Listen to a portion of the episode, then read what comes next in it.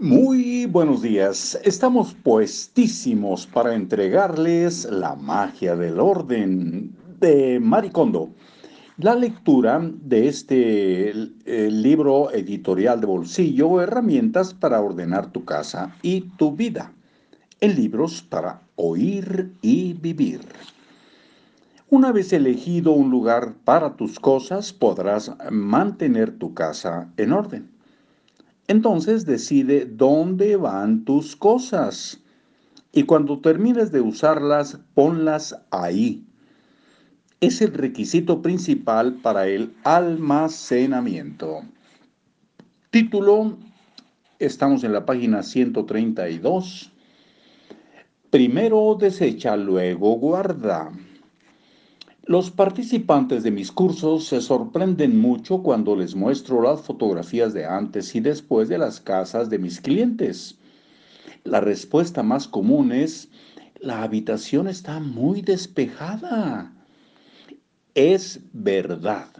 En muchos casos mis clientes deciden no dejar nada en el suelo, nada que obstruya la línea de visión. Es posible que incluso las estanterías hayan desaparecido. Pero eso no significa que hayan tirado todos sus libros. Tal vez pusieron las estanterías en el armario. Poner las estanterías dentro de un armario grande es una de mis prácticas de almacenamiento más comunes. Si tu armario está a punto de reventar, Tal vez pienses que ahí no va a caber tu estantería. De hecho, es probable que el 99% de mis lectores piensen eso. Pero en realidad puede haber bastante espacio. La cantidad de espacio de almacenamiento en tu habitación es adecuada.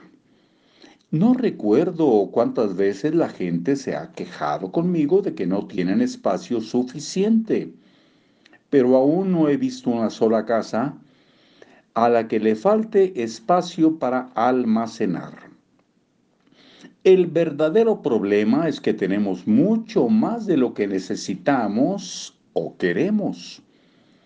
Cuando aprendes a elegir tus posesiones de modo adecuado, solo te quedarás con lo que cabe perfectamente en el espacio con que cuentas. Esa es la verdadera magia de la organización. Quizá parezca increíble, pero mi método de quedarse solo con lo que despierta alegría en el corazón es así de preciso. Por eso debes empezar por desechar.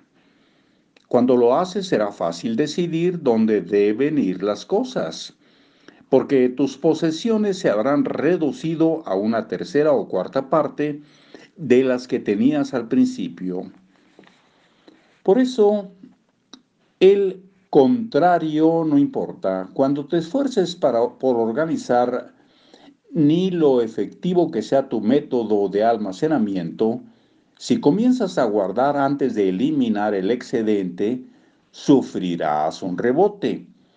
Lo sé, porque lo he vivido en carne propia. Hasta después.